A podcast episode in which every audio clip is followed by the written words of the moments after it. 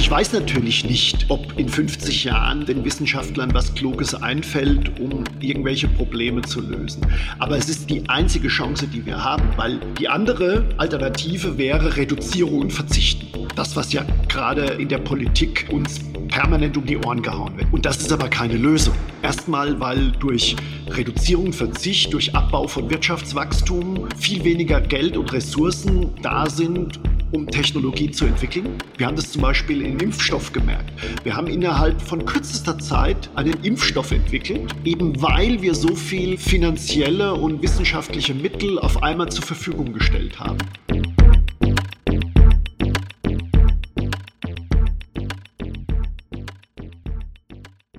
Danke für euer Interesse. Herzlich willkommen zu Sprint, dem Podcast für Menschen, die Neues neu denken. Mein Name ist Thomas Ramge und ich freue mich sehr auf unseren heutigen Gast, Vince Ebert. Viele von euch werden Vince aus dem Fernsehen kennen, zum Beispiel noch von dem kurzweiligen Erklärformat in der ARD Wissen vor acht oder aus diversen Comedy-Sendungen oder von Comedybühnen mit seinen Programmen wie dem aktuellen Make Science Great Again oder durch seine klugen, zugespitzten und zugleich lustigen Bücher wie zuletzt dem Spiegel-Bestseller Lichtblick statt Blackout, in dem er sich die Energiewende vorknöpft. Danke, Vince, dass du dir die Zeit nimmst. Ja, gerne. Vince, bist du eigentlich der bekannteste Wissenschaftscomedian in Deutschland, weil du auch der Einzige bist?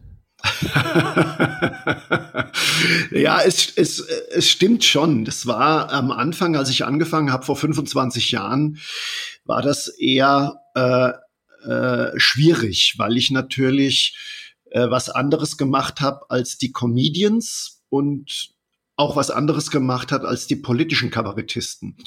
Und als ich das erste Programm, das hieß Physik ist sexy, ähm, auf die Bühne gebracht hat, war, fanden das die Zuschauer eigentlich von Anfang an super, weil es was Neues war. Aber die Veranstalter haben gesagt, äh, wie kriegen wir das marketingtechnisch irgendwie hin? Das heißt, es hat sehr, sehr lange gedauert eigentlich, äh, bis sich das in der Veranstaltungsszene so durchgesetzt hat. Ähm, aber die Zuschauer fanden, haben schon immer irgendwie gespürt, das ist was Neues, das ist was Frisches. Ähm, und ich bin froh, dass ich durchgehalten habe am Anfang und dass das dann äh, nach ein paar Jahren dann doch so erfolgreich geworden ist. Aber in Deutschland, du bist erfolgreich, bist du trotzdem wahrscheinlich mit, der mit Abstand bekannteste in dem Bereich. Ja. Und wenn wir in die USA gucken ähm, oder auch in UK, da ist das Genre Science Comedy mit Humor sich Wissenschaft annähern ja viel, viel breiter. Hast, hast du dafür eine Erklärung oder? Also das, das stimmt ja und nein. Also ich habe ja ein Jahr lang in New York gelebt, habe da auch auf den Comedy-Bühnen gespielt, auf Englisch. Ähm, und äh, es stimmt zwar, dass es da eine Menge Wissenschaftler gibt, die in diesem amerikanischen, angloamerikanischen Stil ein bisschen lockerer über Wissenschaft reden, wie wir das vielleicht kennen, weil das einfach an dem Stil der Amerikaner liegt. Aber es gibt tatsächlich auch in Amerika keinen Comedian, der dieses Wissenschaftsthema so äh, konsequent beackert. Äh, also äh, da war ich selbst in Amerika ein Exot und das hat natürlich in New York voll gepasst, weil die New Yorker ja schon auch auf Nerds und auf Freaks stehen. Und da kam ein Deutscher an mit so einem deutschen Akzent, äh, der Witze über Georg Ohm, den Begründer des deutschen Widerstands, gemacht hat. Ähm, und dann hatte ich so mein Brand, also da hatte ich so meine Marke äh, und deswegen hat das äh, auch in Amerika relativ gut funktioniert, weil das Klischee des Deutschen halt irgendwie erfüllt worden ist. Ah, das Mad German Scientist. Über deine ja. Zeit in den USA reden werden wir später ja, ja, okay. noch mehr, aber lass mich erst noch mal ein bisschen allgemeiner fragen, nicht? Also ähm, du machst es jetzt seit vielen Jahren, Jahrzehnten, zwei Jahrzehnten zu sagen, du näherst dich über Humor dem Thema Wissenschaft an und machst implizit auf lustige Weise auch so etwas wie Wissenschaftskommunikation. Beschreib doch mal aus deiner Sicht, was ist Sinn und Zweck von Wissenschaftscomedy? Wo, wo siehst du deine Rolle? Also äh, bei allem Humor, bei allem Quatsch, den ich auf der Bühne mache, habe ich schon auch irgendwie diese, ja, diesen Anspruch, dass die Leute mit ein paar Erkenntnissen rausgehen, dass sie schlauer rausgehen, als sie reingekommen sind in die Programme. Äh, insofern bin ich schon auch ein Klugscheißer. Ne? Das äh, ist so, so. Wir kennen uns ein paar Jahre, ist mir auch schon aufgefallen. Ja. Und ähm, mir macht es einfach einen großen Spaß, das mit Humor zu machen, weil ich die Erfahrung gemacht habe, dass man äh, in dem Moment, in dem man die Sachen witzig erklärt, mit Bildern erklärt, mit unorthodoxen Vergleichen, äh, wo die Leute auch mal lachen können, äh, dass dadurch wesentlich mehr hängen bleibt, als wenn ich jetzt irgendwie eine komplizierte Formel aufschreibe und die Leute stöhnen auf und sagen, äh, das habe ich schon damals im Physikunterricht nicht kapiert. Weil ich eben auch glaube, dass wissenschaftliche Erkenntnisse viel, viel weniger mit, mit äh, komplizierten Formeln und Rechnungen zu tun haben, sondern am Anfang steht eigentlich immer eine sehr einfache Frage. Also mein Lieblingsbeispiel ist Einstein, der hat sich gefragt, wie sehe die Welt aus, wenn ich auf dem Rücken eines Lichtstrahls reiten könnte? Das ist eigentlich eine klassische Kinderfrage. Und über diese Frage kam er dann auf die Relativitätstheorie. Das heißt, ich versuche, äh, Wissenschaft unorthodox, mit Humor, mit lustigen Beispielen zu erklären, äh, Bilder aufzubauen, Emotionen zu wecken, eben auch zu sagen, also ich im Grunde genommen versuche ich Wissenschaft zu emotionalisieren, dass die Leute irgendwie merken, äh, das trifft irgendwie meinen Bauch. Das ist super spannend und das ist super interessant. Und da ist eben Humor ein sehr, sehr gutes äh, Mittel dazu. Wie suchst du oder findest du deine Themen? Hast gerade schon eine Andeutung gemacht. Ne? Also du findest ein starkes Bild vielleicht aus der Wissenschaftsgeschichte, aber das ja vielleicht nicht alles. Also wo, ja, also wo, wo findest du das, wo findest du das Material, wo dann tatsächlich ja. auch das Potenzial ist, Story zu erzählen und das Ganze mit einer Pointe abzuschließen, die eben ja. diesen emotionalen Effekt erzielt, den du eben beschrieben hast? Also die ersten paar Jahre waren das eigentlich so ein nachgeholter Physikunterricht. Also ich habe es schon erzählt, Physik ist sexy, das erste Programm. Da habe ich ein bisschen erzählt, äh, was der Kerngedanke der Relativitätstheorie ist, äh, was ist in der Quantenmechanik, äh, äh, was da für Phänomene entstehen, ähm, warum der Himmel blau ist. Also so Sachen, ähm, die man sich eigentlich, also mit denen eigentlich äh, äh die äh, zehnjährige Kinder ihre Eltern nerven. So. Und in den letzten Jahren hat sich das eigentlich immer mehr dazu entwickelt, dass ich ähm, gesellschaftspolitische Fragen, ähm, die im Kern eine wissenschaftliche Grundlage haben, beschrieben haben. Also du hast es erwähnt, das aktuelle Buch dreht sich um die Energiewende ein sehr provokantes Thema, dass ich eben versucht habe, mal zu sagen, was ist eigentlich der wissenschaftliche Hintergrund? Ähm, äh, ich mache auch im aktuellen Programm eine Nummer über diese, diese Gender-Debatte, dass ich einfach mal versuche zu erklären, was ist Geschlecht eigentlich? Was ist es auf einer wissenschaftlichen Ebene? Und äh, das macht mir natürlich auch Spaß, weil es einfach Reizthemen sind, weil es provokante Themen sind, die aber im Kern einen wissenschaftlichen Hintergrund haben, aber teilweise so überpolitisiert sind in der aktuellen Gesellschaftsdebatte, äh, dass ich sie versuche runterzubrechen und zu sagen, was ist eigentlich die wissenschaftliche Grundlage? Und das hat natürlich eine enorme Relevanz, weil ich die, die aktuellen Themen wieder zurückführe auf die ursprüngliche Frage. Sehr spannend. Und das Interessante ist, du machst es mit Humor, aber du erntest damit ja nicht nur Lacher, sondern auch, sagen wir es freundlich, du polarisierst damit. Wenn man sich die Kommentare äh, total, das, ne, also könnte man auch sagen, du erntest auch ausreichend Hass dafür, dass du gewissermaßen bestimmte Positionen hinterfragst aus einer physikalischen Sicht. Ne? Also vielleicht das prominenteste Beispiel in letzter Zeit, die Frage, wie wir mit Kernkraft um, um, umgehen sollen, sodass genau. du eben nicht mehr Lache erntest, sondern entweder extreme politische Zustimmung oder starke politische Ablehnung. Ist das eine Rollenverschiebung, die du bewusst eingegangen bist? Und wie fühlt sich das an? Du wolltest doch eigentlich im Wesentlichen Menschen unterhalten. Naja, Und belehren naja, vielleicht, aber nicht also, politisieren, oder?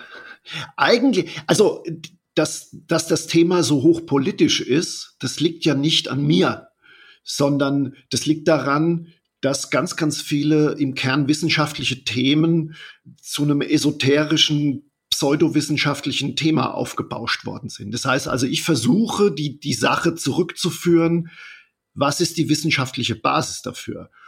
Und äh, dass das Ganze natürlich so, ein, so einen emotionalen Reiz hat, das liegt nicht an der Kernenergie oder an der, an der, an der, an der, an dem Thema, dass es zwei Geschlechter gibt, biologisch, sondern dass irgendwelche Strömungen versuchen, diese Themen auf so eine pseudowissenschaftliche Ebene zu stellen. Ich habe früher auch schon in den früheren Programmen habe ich ein paar Gags über Religionen gemacht. Äh, da haben natürlich auch die Gläubigen äh, äh, gesagt, was ist das für ein Idiot, äh, wie kann der nur? Aber äh, das Thema Glauben ist in, in, bei uns in, in Deutschland jetzt eben nicht so ein starkes Reizthema mehr. Äh, aber da haben sich auch schon Leute aufgeregt. Und jetzt hat sich der Glaube, das ist meine also das ist jetzt keine wissenschaftliche, äh, ähm, kein wissenschaftliches Statement, aber jetzt hat sich dieses der Glaube in Richtung ja Esoterik oder ähm, alles, was mit diesem Thema Energie zu tun hat, so ein bisschen verschoben und man versucht quasi so eine Pseudowissenschaft um diese großen Themen aufzubauen. Und da versuche ich eben nochmal das Ganze wissenschaftlich runterzubrechen, zu sagen, man kann auch gegen Kernenergie sein, das bestreite ich ja überhaupt nicht, aber man sollte ähm, die Entscheidung, ob man für oder Kernenergie ist, nicht nach einem Bauchgefühl bewerten, sondern anhand von Fakten, von Statistiken, von soliden Zahlen. Weil das ist im Grunde genommen der, das große Verdienst der Aufklärung, dass man gesagt hat, ähm, die vorwissenschaftlichen Kulturen die haben ein Gefühl zu einer bestimmten Sache gehabt und haben gesagt, mein Gefühl sagt mir, dass das falsch oder dass das richtig ist. Und die Wissenschaften haben eigentlich damit aufgeräumt. Die haben gesagt, äh, ich mache ein Experiment, ich gucke mir Statistiken, ich gucke mir Zahlen an und auf dieser Basis entscheide ich, ob bestimmte Dinge richtig oder falsch sind. Und ja, das ist im Grunde genommen das Prinzip der Aufklärung. Und das verlieren wir gerade so ein bisschen. Mach das mal doch an deinen beiden Beispielen deutlich, nämlich ne, an, an Geschlechtern und an Kernkraft. Ja, genau. Mach, er, erklär uns doch mal, ne, wie du jetzt siehst, dass du, du hast gerade esoterisch gesagt, man könnte ja. vielleicht auch sagen ideologisch, also dass ja. Menschen eine festgefahrene Haltung zu einem Thema haben und dann nicht mehr bereit sind, genau. Fakten anzuerkennen. Mach doch mal deutlich, wie du jetzt fangen wir mit der Kernkraft an, ja.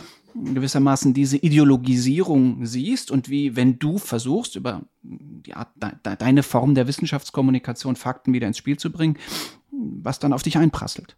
Ja, also im Buch beschreibe ich es ja ganz klar, dass ich sage, ähm, wie sehen eigentlich die Zahlen aus? Wie sehen die Zahlen aus, ähm, wenn du Energieformen miteinander vergleichst? Äh, welche Art der Energieerzeugung ähm, hat wie viele Opfer gefordert. Und da steigt nach allen unabhängigen Studien die Kernenergie ähm, am besten mit aus. Also das heißt, wenn du sagst, pro erzeugte Terawattstunde Strom, wie viele Todesopfer, wie viele äh, Opfer hat diese Art der Energieerzeugung gekostet. Da ist Kohle mit Abstand die tödlichste, weil du halt Staublungen hast, weil du äh, also weil du Grubenunglücke und sowas hast. Äh, dann kommt äh, äh, dann kommt Öl, dann kommt Gas, dann kommt Wasserkraft. Wenn so ein Staudamm bricht, ist es natürlich auch verheerend. Äh, und dann kommt als als als letzter, als als eigentlich die Energieform, die am wenigsten Todesopfer gefordert hat, Äh, die Kernenergie. Ähnlich äh, liegt auf ungefähr auf dem auf dem Level von von Solar. Und, ich ich habe mal gelesen, dass es sogar ja. noch davor liegt, weil einfach relativ viele Menschen beim Installieren von Solarzellen auf Dächern Richtig. irgendwie vom Dach genau. fallen und damit einfach genau. auch da relativ ja, ja. vergleichsweise genau. viele Unfälle passieren. Ja, ja. Und das ist natürlich erstmal kontraintuitiv, weil wir natürlich alle diese diese Unfälle von von Fukushima und von Tschernobyl im Kopf haben. Und da versuche ich eben auch im, im äh, im Buch zu erklären, dass eben Bauchgefühl und Statistik sich teilweise erheblich voneinander unterscheiden können. Und äh, wenn du offen bist, sagst du, wow, verblüffend, wusste ich ja gar nicht. Und wenn du halt ein festgezimmertes Weltbild hast, dann nervt es dich, dann regt es dich auf, weil wir Menschen natürlich alle, ich nehme mich da selber auch nicht aus, sehr, sehr eitle Wesen sind. Wir, wir hassen es, wenn ein festgezimmertes Weltbild durch irgendwelche Zahlen erschüttert wird. Und das mögen wir nicht. Und, die, und eine, eine häufige Reaktion ist Ablehnung oder den Gegner moralisch zu diskreditieren, zu sagen, ja, der ist ja bestimmt von der Atomlobby gesponsert.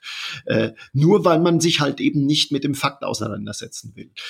Das äh, ist der Grund, der psychologische Grund, glaube ich, wieso äh, solche einfachen, banalen Dinge äh, dann äh, auf totale Ablehnung und auf so viel, auf so viel Aggression stoßen. Ja. Und bist du von der Kernkraftlobby gesponsert? Ja, die gibt's ja doch gar nicht mehr. Die, die existiert ja gar nicht mehr. Du, du hast so gehofft, dass da mal ein Werbevertrag bei rumkommt ja. und dann, dann wurde ja, das, wurde auch das wieder nix. Musste wieder Bücher verkaufen. Ja, ja. Wie ärgerlich. Aber im Ernst, äh, wie gehst du denn dann mit diesem doch sehr, sehr starken Gegenwind um? Oder auch vielleicht mit beidem, dass du sagst, auf der einen Seite wirst du vereinnahmt von vielleicht Menschen, die auch kein wissenschaftliches Weltbild haben, sondern die quasi denen deine, deine, deine Pointen irgendwie gerade gut in den Kram passen und auf der anderen Seite hm, Leute, diese, die, die, die quasi das nicht anerkennen und mit ja. Gegenfakten kommen, die du dann wieder hinter, hinterlegen kannst oder die dich eben in ein bestimmtes Lager zu stecken versuchen, in dem du dich nicht wohlfühlst und wo du vielleicht auch nachweisen kannst, dass du gar nicht hingehörst. Ja, also ähm, grundsätzlich muss man sagen, dass die positive Resonanz äh, absolut dominierend ist. Und also diese, selbst Leute, die sagen, äh, ich bin trotzdem gegen Kernenergie zum Beispiel, ich finde es interessant, dass ich da mal einen anderen Aspekt bekomme. Also das erlebe ich viel, viel häufiger als dann Leute, die sagen, äh, das ist ein Vollidiot. Das heißt also, die Zahl derer, die dann wirklich auf Facebook oder auf LinkedIn in den sozialen Medien mich als, als Vollidiot bezeichnen, die ist im Grunde genommen gar nicht so hoch. Das ist eine relativ kleine, lautstarke Minderheit. Und äh, das ist auch so ein Aspekt. Ich habe im Buch auch geschrieben, äh, Mainstream ist nicht das, was die Mehrheit denkt, sondern das, wovon die Mehrheit denkt, dass die Mehrheit denkt. Das heißt also, man muss sehr, sehr aufpassen in den aktuellen Debatten in jeglicher Form. Es gibt sehr, sehr viele gut organisierte, lautstarke Minderheiten auf allen Ebenen, die so tun, als vertreten sie die Mehrheit und weil sie so lautstark sind, entsteht der Eindruck, das sind diejenigen, die die Mehrheit darstellen und die bestimmen blöderweise die Debatten. Ähm, und wenn man selber natürlich im Fokus steht, äh, muss man sich immer, muss man immer einen Schritt zurücktreten, muss sagen, okay, da krakehlen jetzt 20 Leute rum, aber die sind nicht der Mainstream, die sind nicht die Mehrheit, der überwiegende Teil gucke ich mir mal an, wer hat diesen Artikel geliked, wer hat diesen Beitrag geliked. Da sind 5000 Likes und 20 Leute regen sich drüber auf. Also das muss man auch mal in Relation setzen. Welche Fehlwahrnehmungen gibt es denn in deiner Wahrnehmung zurzeit in der Klimadebatte? Naja, also äh, für mich ist die Klimadebatte in Deutschland total hysterisiert. Also, hysterisiert, sagt man das so? Also, also wird total hysterisch betrieben. Also ähm, ich schreibe im Buch auch ganz klar und als Physiker ist es natürlich, äh, bin ich dann natürlich im, im, äh, im wissenschaftlichen Konsens, dass der Klimawandel, ich muss es immer wieder vorab sagen, sonst sagen die Leute wieder, das sind Klimawandelleugner, dass der Klimawandel eine Realität ist, dass er äh, in, in großem Stil menschengemacht ist, dass das auch ein Problem darstellen wird in der Zukunft, bla bla bla bla bla. Also diese ganzen, das, das, ich bin ja kein Klimawandelleugner. Aber die Frage, was wir in Deutschland derzeit tun, äh, über die Maßnahmen, da muss man natürlich diskutieren. Und wenn du die Welt anguckst, wie, wie, das, also das, was wir zurzeit tun, was wir als Klimapolitik betreiben, das wird ja von, von praktisch keiner anderen Nation in der Welt äh, auch getan. Das heißt also natürlich, ich schreibe China äh, investiert sehr, sehr viel in regenerative Energien. Das stimmt natürlich. Aber die kämen nie auf die Idee, Kernkraftwerke abzuschalten. Die bauen Kohlekraftwerke, weil sie natürlich äh, auf einem ähm, ganz anderen Entwicklungslevel wie wir sind. Die wollen mit, die wollen Hunderte von Hunderte Millionen von Menschen irgendwie aus der Armut rausbringen und dafür brauchst du bezahlbare, allzeit verfügbare Energie. Das heißt, mit diesem Thema beschäftigen wir uns nicht. Wir kapseln uns ab und sagen, wir machen unsere Klimapolitik, wir müssen Vorbild sein. Ähm, die Welt muss sehen, dass Deutschland vorangeht. Und wir checken überhaupt nicht, dass die Welt teilweise uns anguckt, mit dem Kopf schüttelt und sagt, was tun wir da, was tun die Deutschen denn da? also äh, ich war jetzt neulich wieder vier Wochen in Amerika, habe mich mit Leuten unterhalten. Ich bin sehr, sehr viel international vernetzt äh, von Leuten, die auch im asiatischen Raum viel unterwegs sind und die sagen, Deutschland Vorreiter? Was? Nee, es ist genau das Gegenteil. Die Leute schütteln den Kopf und sagen, ihr als Hochtechnologienation beschneidet euch selbst und schießt euch selber ins Knie und glaubt, die Welt guckt auf euch und nimmt euch zum Vorbild. Also das ist äh, großes, großes Drama, das mich auch persönlich als, als technologieoffener Mensch äh, teilweise sprachlos zurücklässt. Du schreibst dann ja, dass wenn Deutschland eine Rolle hat, dass sie im Grunde die Technologien erfinden muss, die grüne Energie weltweit verfügbar genau. bezahlbar verfügbar macht oder zumindest mit, mit, mit, miterfinden muss und dass das unser eigentlicher Hebel, unser eigentliches Potenzial ist. Glaubst genau. du, dass Deutschland noch innovativ genug ist, um das zu machen? Nein. Also ich muss es ganz klar sagen. Das ist, wir haben immer noch Leute, äh, die äh, wahnsinnig clever sind. Also wir haben die deutsche Ingenieurskunst, die, die, die, die, die Wissenschaftsszene, das sind immer noch unfassbare Potenziale da. Aber wenn ich sehe, was die Politik, was die, was die Rahmenbedingungen in den letzten Jahren, äh, wie, wie das, wie das äh, immer enger geworden ist, dann äh, habe ich eigentlich keine in, zumindest kurzfristig keine, keine großen positiven Gedanken, was die Zukunft angeht. Und ich, ich, ich schreibe im Buch ja, meine Güte, lasst die Leute, die in Deutschland entwickeln, die forschen, die sich kluge Gedanken machen, auch die vielen Mittelständler, die unfassbares Potenzial immer noch haben, äh, lasst die einfach machen. Du kannst technologische revolutionäre Durchbrüche nicht von oben delegieren. Und du kannst auch keine Rahmenbedingungen schaffen mit dieser Haltung, wir wissen als Politiker genau, was in 20, 30 Jahren für Technologien da sein müssen, sondern die Politik muss eigentlich Rahmenbedingungen schaffen mit dieser ergebnisoffenen Haltung.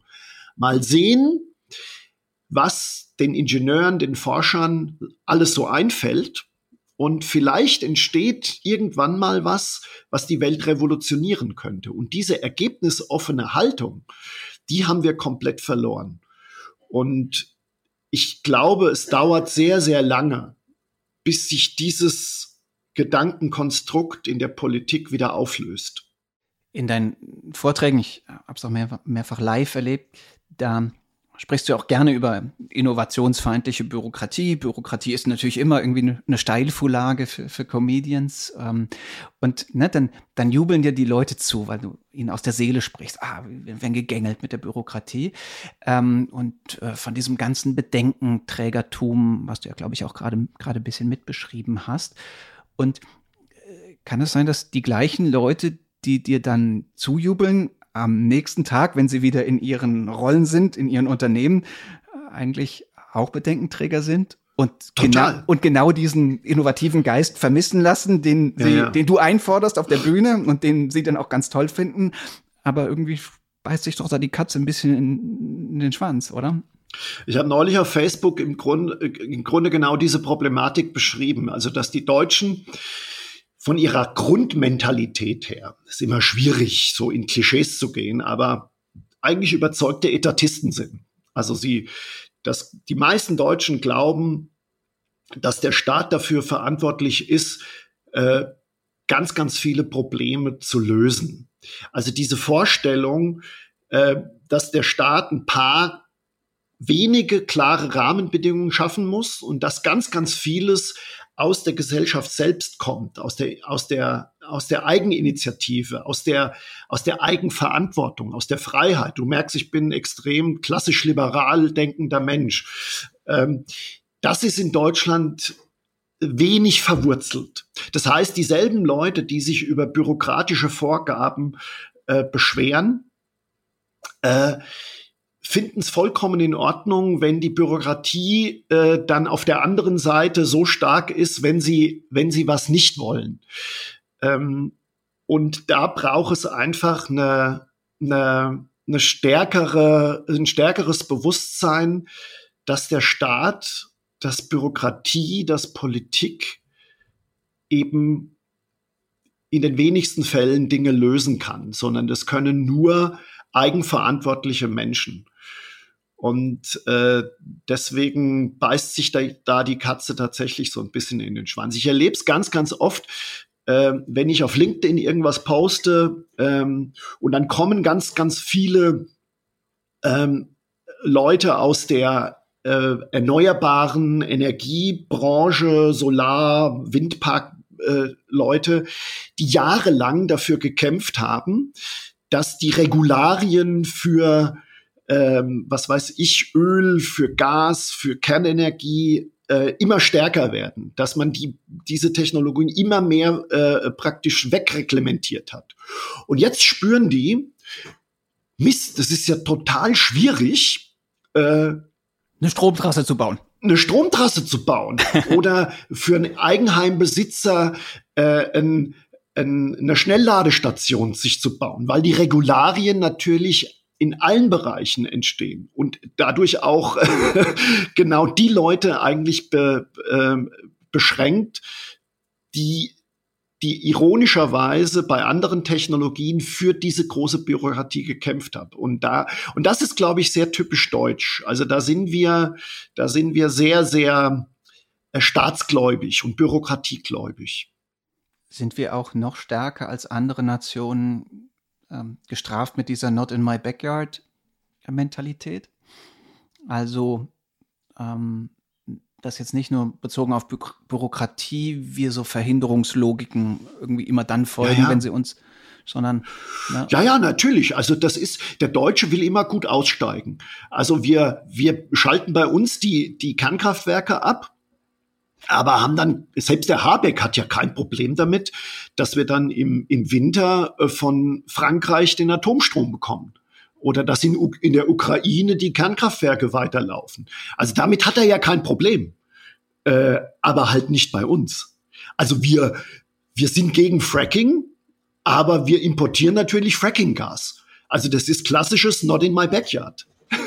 Ja, also die Klimabilanz von LNG, ähm, ja, die, die natürlich. Ist, die ist schon, schon, schon beachtlich. Und wenn man sie in Relation setzt zu, wenn wir das Zeug dann halt eben in Norddeutschland fracken würden, dann würden wir die genau. Umwelt doch und, da, und das ist halt und und das hat natürlich auf der anderen Seite für einen für einen äh, Kabarettisten äh, äh ein, ein immenses Humorpotenzial teilweise wird es so extrem in der Politik, dass man fast eigentlich durch durch Satire nicht mehr toppen kann. Also das, das ist das Gegenteil. Also ich war, du liest jeden Tag eine Meldung und denkst dir, also wenn ich das vor zehn Jahren gesagt hätte, wäre das eigentlich ein super Gag gewesen. Und heute ist das, ist das ähm, politischer Konsens.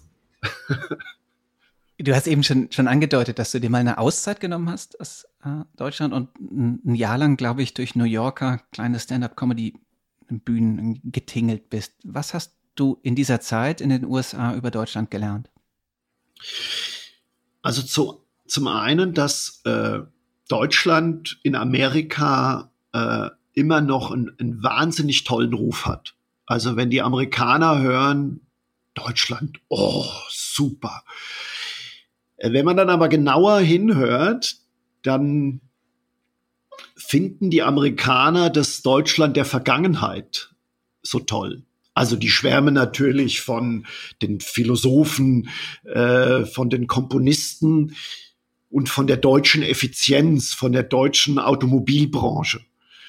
Ähm, und wenn man denen erzählt, wie die Entwicklung gerade ist, dass wir versuchen, gerade in Deutschland den Verbrennungsmotor kaputt zu machen, dass wir, ähm, dass bei uns, äh, ich habe, als ich ich lebe mittlerweile in Österreich, habe dann irgendwie eine GmbH gegründet, äh, die aber in Deutschland äh, ähm, den, den Stammsitz hatte. Ich habe ein halbes Jahr lang auf eine Steuernummer für die GmbH gewartet.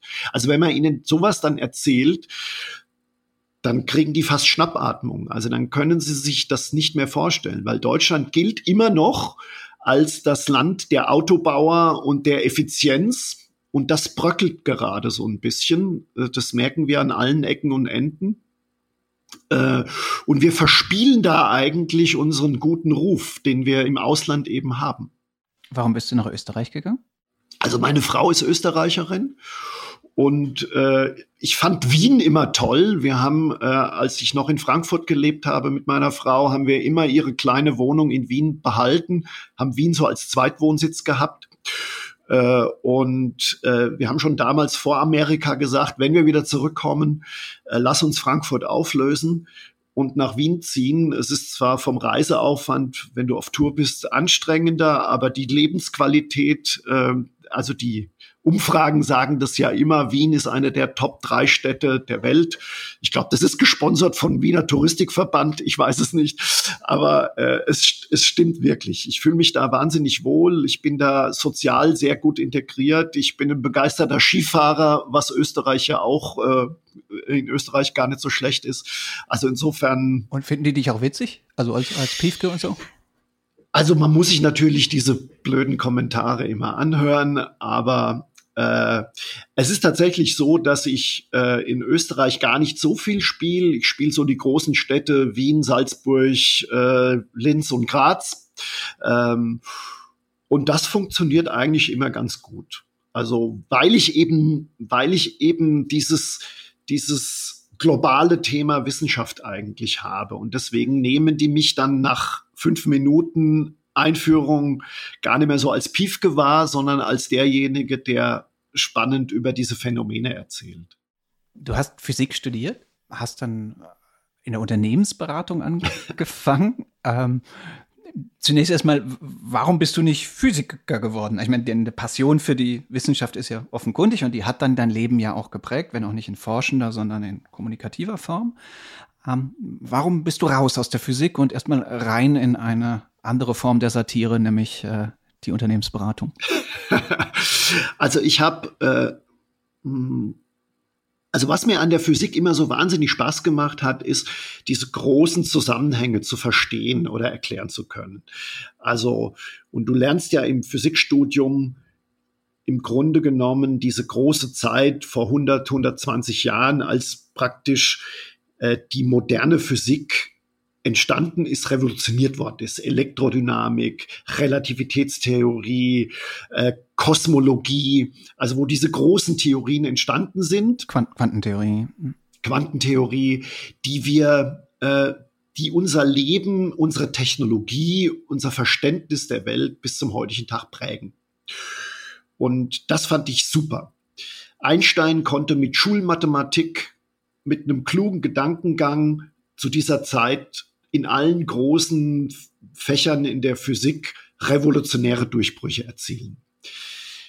Heutzutage ist Forschung extrem teuer, extrem aufwendig. Wenn du das CERN siehst, äh, das, das kostet Milliarden von Euro. Ähm, da weiß teilweise der, der Wissenschaftler im Nachbarbüro überhaupt nicht mehr, was der andere macht. Das heißt, und ich habe es auch an meiner Diplomarbeit gesehen. Ich habe Grundlagenforschung gemacht, irgendwelche Kristallsysteme untersucht. Da wussten weltweit 20 Leute Bescheid, was ich da genau mache. Und zum Schluss ist irgendwie rausgekommen, dass nichts rauskam. So.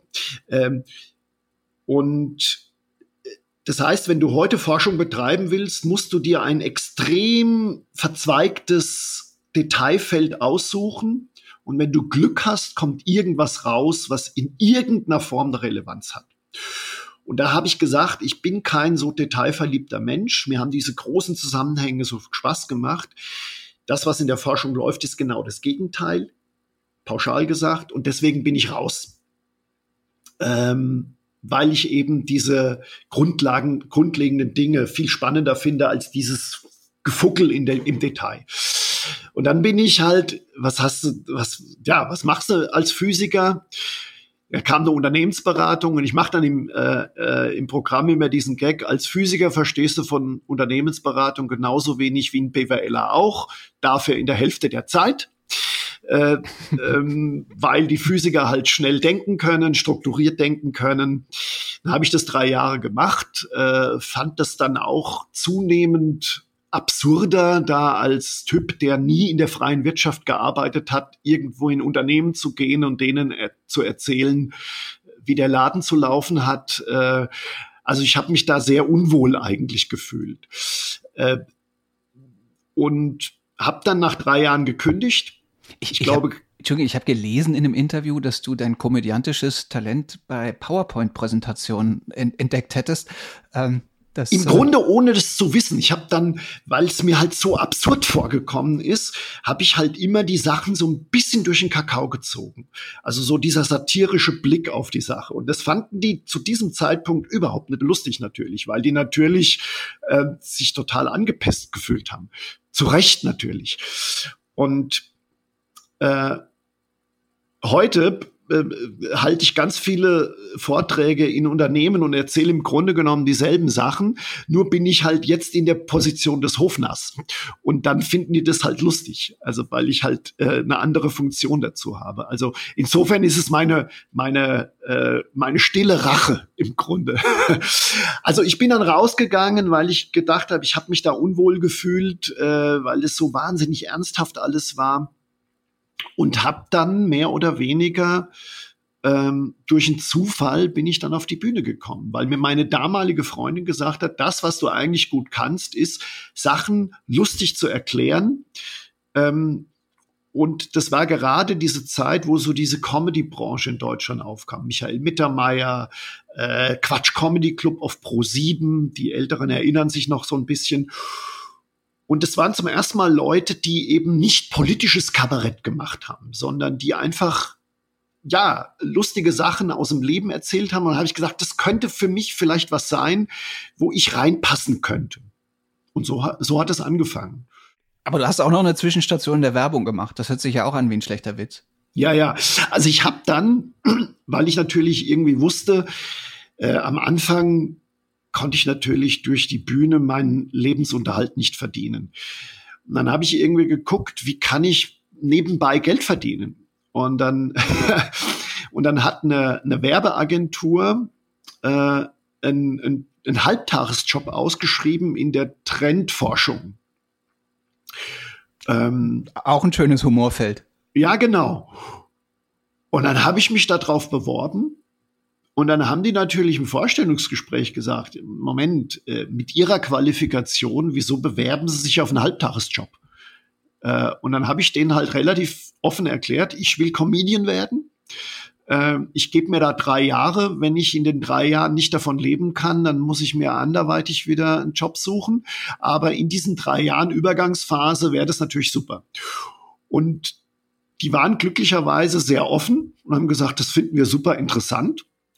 Und dann habe ich drei Jahre lang praktisch parallel zu meiner Comedy-Karriere in der Trendforschung gearbeitet. Äh, und dadurch, dass ich und das hat mir dann auch großen Spaß gemacht, weil dadurch habe ich natürlich immer Material gesammelt für meine Shows.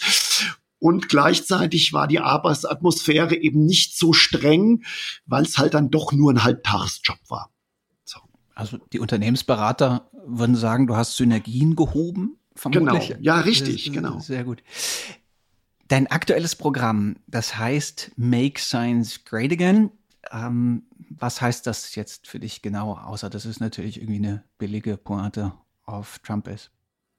Naja, ich erzähle im Programm natürlich so ein bisschen über meine Amerika-Zeit. Und äh, ich mache aber keine großen Witze über Trump, weil das habe ich auch in Amerika nicht gemacht, weil äh, ich, ich bin nicht darüber gefahren, äh, als besserwisserischer Deutscher, der den Amerikanern dann erzählt, wie die Demokratie funktioniert. So. Und das mache ich auch im, im, im deutschen Programm nicht. Ist ja auch nicht dein Thema, also. Genau, ist auch nicht mein Thema. Ähm, und gleichzeitig erzähle ich natürlich ähm, so ein bisschen über diese Corona-Zeit, die ja jetzt glücklicherweise hinter uns liegt, äh, und versuche so ein bisschen einzuordnen, was Wissenschaft eigentlich ist.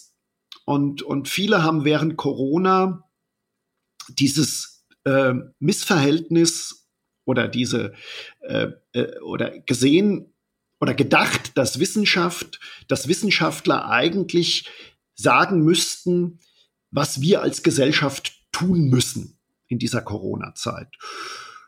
Und was übrigens auch in der Klimadebatte so ist. Die Leute gehen hin und sagen, wenn ein Klimaforscher sagt, wir müssen das und das und das und das tun, ähm, dann ist das Wissenschaft. Aber Wissenschaft als als äh, Begriff, als Thematik sagt erstmal nicht, was wir tun sollen, sondern Wissenschaft beschreibt eigentlich nur, wie bestimmte Zusammenhänge funktionieren. Wissenschaft wertet nicht. Wissenschaft kann natürlich äh, Vorschläge machen, wie wir bestimmte Dinge erreichen können. Aber erstmal ist Wissenschaft komplett wertneutral. Also ein, ein, ein Virologe kann dir natürlich sagen, ähm, wenn du so eine Inzidenz hast beim exponentiellen Wachstum, äh, dann kriegen wir in zwei Wochen Probleme mit dem Virus. Aber äh, ob dann ein Lockdown die richtige Methode ist oder andere Maßnahmen, das ist erstmal eine gesellschaftspolitische Entscheidung, weil natürlich, wir haben das auch in der, in der Corona-Krise gesehen, viele andere Faktoren noch mit reinspielen. Du hast ökonomische Probleme, du hast Probleme, dass dir die Kinder durchdrehen. Das heißt, du musst eigentlich alles miteinander in Einklang bringen. Und in der Klimadebatte ist es im Grunde genommen genau ähnlich. Also ein Klimaforscher kann dir natürlich sagen, ähm, kann dir berechnen, wie hoch die Globaltemperatur in 20 Jahren sein wird, wenn die, wenn wir so weitermachen. Aber kein, ja, also teilweise so, aber kein kein Klimaforscher oder kein Forscher kann im Grunde genommen sagen, welche Innovationen, welche Technologien wir in 20 Jahren zur Verfügung haben, um mit dieser Situation umzugehen. Das heißt, ich habe es auch im Buch geschrieben, Klimapoli Klimaforschung ist erstmal objektive Wissenschaft, aber Klimapolitik ähm, ist subjektiv und verhandelbar ähnlich mit Corona. Und das versuche ich eben im Programm auch so ein bisschen einzuordnen. Was kann die Wissenschaft und was kann die Wissenschaft nicht? Wozu ist sie gut und wozu wird sie teilweise sogar missbraucht? Wenn ich dein Buch richtig gelesen habe, bist du nach wie vor Technikoptimist. Anders formuliert, du glaubst daran, dass Science and Technology, Wissenschaftler und Innovatorinnen und Innovatoren fähig sein werden, wichtige Lösungen zu finden? starke Lösungen zu finden, um mit den großen Herausforderungen umzugehen, die Wissenschaft heute beschreibt. Ähm, nehme ich das richtig wahr? Und wenn dem so ist, warum bist und bleibst du dann Technikoptimist? Naja, wir haben ja keine andere Chance. Das ist, also ich weiß natürlich nicht, ob in 50 Jahren den Wissenschaftlern was Kluges einfällt, um irgendwelche Probleme zu lösen. Aber es ist die, die einzige Chance, die wir haben, weil die andere Alternative wäre Reduzierung und Verzichten. Das, was ja gerade äh, in der Politik äh, äh, uns permanent um die Ohren gehauen wird. Wir müssen weniger wachsen. Wir müssen reduzieren. Wir müssen verzichten. Äh, und das ist aber keine Lösung. Erstmal, weil durch Reduzierung, Verzicht, durch Abbau von Wirtschaftswachstum ja natürlich viel weniger Geld und Ressourcen da sind, um Technologien zu entwickeln. Wir haben das zum Beispiel im, im, im Impfstoff gemerkt. Wir haben innerhalb von, von kürzester Zeit einen Impfstoff entwickelt, eben weil wir so viel finanzielle und wissenschaftliche Mittel auf einmal zur Verfügung gestellt haben. Es war ein enormer ökonomischer Aufwand, diese Mittel zu entwickeln. In Afrika hätte das, wäre das nie passiert, weil Afrika einfach viel zu arm ist, um, um diese Sachen zu entwickeln. Das heißt also, wenn wir als Gesellschaft runterfahren, wenn wir unsere Ökonomie halbieren oder dritteln, dann fehlen uns natürlich auch die Mittel, um Technologien zu entwickeln. Plus dass andere Länder das ja ganz anders sehen. Wenn China hochfährt und äh, Amerika hochfährt und Brasilien hochfährt und wir uns quasi zurück zur Natur äh, ähm, äh, mit Biolandwirtschaft und, und Windrädchen ähm, äh, wieder runtergehen in, äh, auf, einen, auf einen gewissen Zustand, dann werden wir die Welt nicht verändern. Das heißt, es bleibt uns gar keine andere Chance, als an Technologien, an Innovationsfähigkeit zu glauben. Mhm. Auch wenn wir natürlich nicht die Garantie haben, dass uns was Gutes einfällt. Aber wir müssen, das, das ist meiner Meinung nach die einzige Chance. Da schließt sich meine Abschlussfrage wunderbar an, die ich, die ich allen unseren Gästen stelle. Welche Sprunginnovation für das Jahr 2050, also rund 30 Jahre von heute aus, würdest du dir am meisten wünschen? Komplettes Wunschkonzert, es muss konkret sein. Darf jetzt nicht irgendwo, oh, ich möchte das Energieproblem so sein. Welche, welche Technologie würdest du im Jahr 2050, dann bist du so, ne? Wie alt bist du dann so? 80? Ja. Um die 80? Ja. ja. Äh, ähm, würdest du da also, gerne sehen? Also was tatsächlich realistisch ist, ist Kernfusion. Also da letzten Dezember hat man ja zum ersten Mal in Amerika eine Kernfusion gezündet, die mehr Energie erzeugt hat, als man reingesteckt hat. Und das wird natürlich auch noch äh, äh, lange dauern, bis das Ganze im, im Regelbetrieb ist. Das ist äh, überhaupt keine Frage. Aber ja, 30 Jahre sind da realistisch, ne? Vielleicht 20. 30 Jahre sind durchaus realistisch. Also und wenn du dir mal vorstellst, also ich habe ähm, im, im Buch ähm, sehr sehr viel über das Thema Energiedichte gesprochen. Äh, Energiedichte heißt nichts anderes, wie viel Energie kriege ich pro Volumeneinheit aus einer bestimmten Einheit raus. Und dann ist Kernfusion, du kannst im Grunde genommen ähm, mit, äh, mit einem Material von der Größe von einem Stecknadelkopf, könntest du ganz Deutschland ein Jahr lang mit Energie versorgen. Also das zeigt irgendwie, wie, wie, wie grotesk energieeffizient diese Technologie wäre, äh, wenn sie irgendwann mal im Regelbetrieb ist. Und das ist durchaus realistisch 2050. Und okay, aber das, jetzt, jetzt brauchen ja. wir noch ein Sci-Fi-Ding. Also, uh, okay, das Jetzt brauchen wir noch ein Sci-Fi-Ding. Also du, darfst, du hast jetzt zwei Wünsche. Du wünschst dir Kernfusion, realistischer ja, Wunsch. Ja. Was wünschst du dir noch? Was, was würdest du am allerliebsten, wenn du da um die 80 bist, gerne mal haben, machen, sehen in der Welt? Was, äh, was, äh, wenn alles möglich wäre? Ja. Wunsch, Wunsch. Die Fee sagt, Wunsch ist Wunsch. Du darfst dir alles wünschen. Also dieser große, äh, äh, dieses große Thema von Star Trek Beamen. Also das wäre, das war, also man, das ist natürlich unter physikalischer Sicht schwierig, aber also stell dir mal vor, äh, dieser ganze, ich bin ja, bin ja fast 200 Tage im Jahr unterwegs. Dieses und der Job macht mir ja wahnsinnig viel Spaß, aber dieses Reisen, dieser Aufwand, ähm, diese Energie, äh, dieser Stress, der damit verbunden ist. Und wenn wir so machen und wir wären auf einmal in Australien und würden uns, könnten uns Sydney angucken. Also das wäre was, was toll wäre, was natürlich auch äh, die Menschheit äh, komplett verändern würde. Wenn wir auf einmal also ich bin der großen Überzeugung, dass Reisen, wenn man, wenn man das, wenn man das exzessiv macht, das Bewusstsein verändert, das Weltbild verändert. Und wenn Reisen für ein für die Bevölkerung oder für die Weltbevölkerung kein Hindernis mehr wäre. Also ich glaube, das würde schon mit einer Gesellschaft äh, äh, Unfassbares machen. Dann kämen wir zu einer konsensualen Weltgesellschaft, wo die Menschheit an einem Strang zieht? Naja, also das äh, so romantisch bin ich dann doch nicht. Also ist jetzt auch empirisch schwer zu belegen, ja, aber, ja, aber das ja, ist die Zukunft ist mit der Empir also die Zukunft empirisch zu belegen geht ja immer erst im Nachhinein. Genau, ja, ja. Also ich glaube nicht, äh, natürlich wird es in 50 Jahren auch noch Kriege geben und Konflikte, weil Menschen einfach äh, neben dieser Fähigkeit zu kooperieren, natürlich auch die Fähigkeit haben zu konkurrieren. Und Konkurrenz hat immer was mit Aggression zu tun und im schlimmsten Fall macht man das dann halt mit Gewalt. Also das ist äh, da diese Illusion habe ich nicht, dass wir alle friedlicher werden. Vince, Vielleicht ein bisschen friedlicher. Kann, Vince, wir können doch jetzt nicht auf so einer pessimistischen Note enden. du musst jetzt schon auch noch was ähm, ja. eine po positive Pointe schießen zum Schluss, sonst ähm, sind wir Nein, also ich ich, ich habe die große Hoffnung, dass wir, wir sind ja jetzt schon auch wenn das jetzt durch Ukraine-Krieg und sowas so ein bisschen in die Vergessenheit gerät, wir sind jetzt schon im Vergleich zum Mittelalter oder noch vor, vor 100 Jahren wesentlich friedlicher. Wenn du siehst, ähm, wie viele Konflikte gibt es gemessen an der Bevölkerungszahl, dann ist das in den letzten 500 Jahren immens zurückgegangen. Das muss man einfach mal auch sagen. Und ich habe die große Hoffnung, dass die Menschheit noch friedlicher werden wird. Ganz verhindern können wir es nicht, aber äh, es wird besser werden.